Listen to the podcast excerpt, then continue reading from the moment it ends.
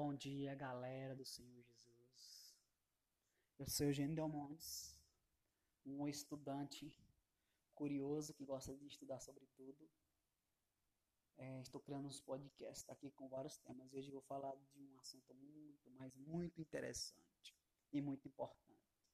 Nós vamos falar sobre o autocontrole, o autocontrole, o domínio próprio a importância do autocontrole para o crescimento espiritual e para o crescimento financeiro e para o crescimento em relacionamentos. Bom, gente, a Bíblia diz, a Bíblia fala que existe um um fruto do espírito, né, que se chama domínio próprio. Bem, o autocontrole já li sobre esse tema há vários livros, fala em relação a se controlar a ter o controle próprio sobre si, né? A não sair aí falando tudo que você quer, tudo que você pensa, tudo que você imagina, abrir na boca, como diz, né? Botar a boca no trombone, é, afogar as mágoas.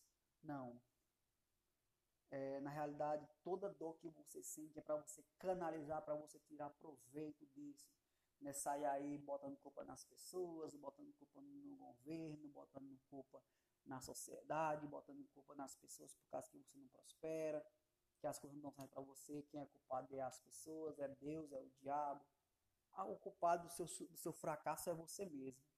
O culpado de suas mazelas é você mesmo. Então não tem que sair aí falando nada. E outra coisa, o domínio próprio é muito importante, o autocontrole. Tipo assim, quando alguém lhe irrita, você tem que permanecer estável.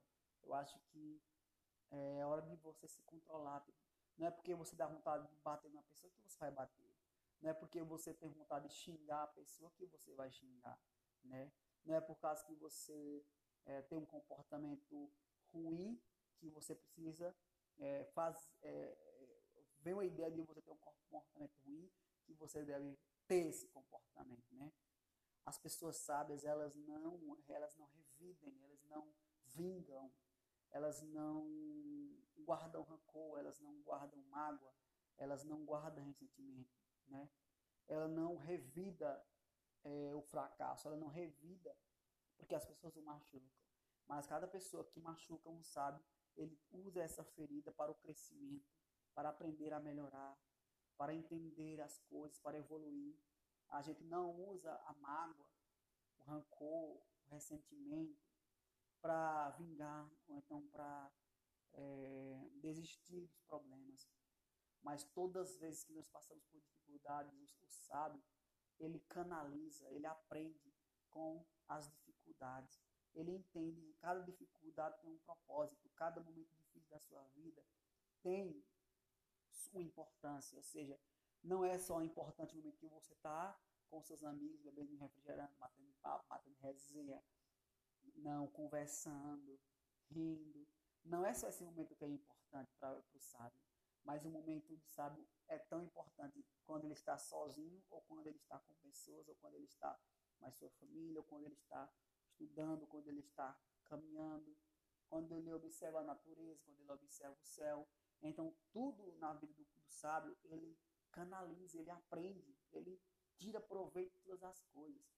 O sábio, ele sozinho, ele não se sente só, porque a mente dele está trabalhando estratégia, trabalhando, trabalhando meios para poder adquirir conhecimento, meios para prosperar, meios para arrumar, para se relacionar, meios para conviver melhor em sociedade, meios para aprender as coisas.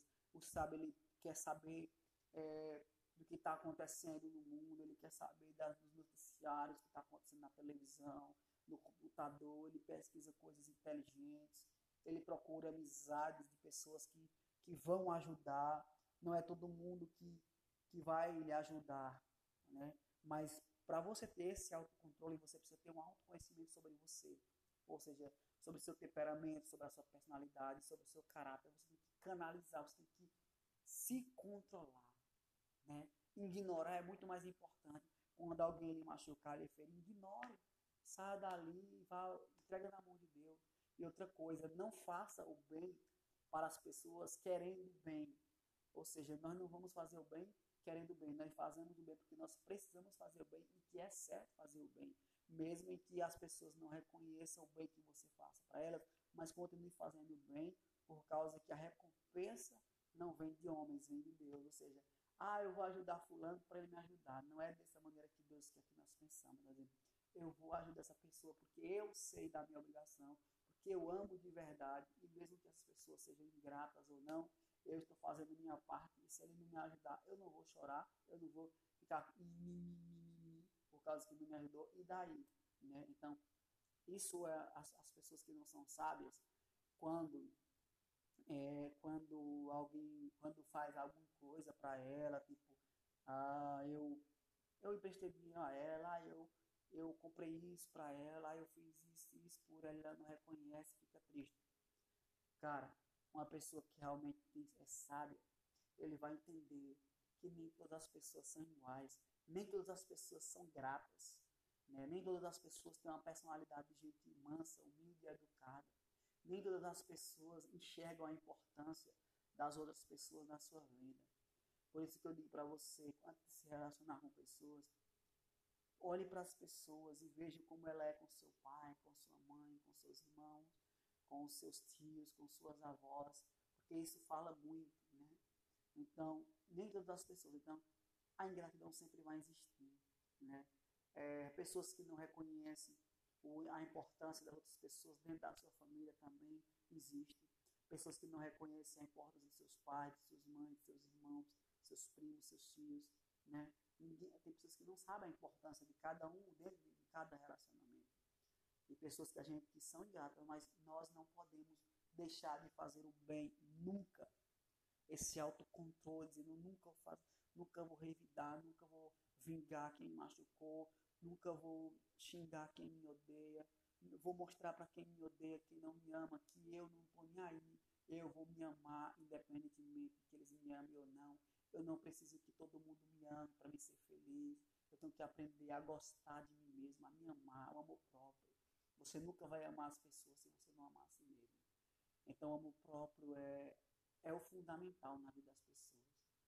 Né? E é necessário ter esse amor próprio para que exista um autocontrole, para que você não venha se explodir, para que você não venha se irar, para que você não venha perder o controle sobre as suas emoções, né?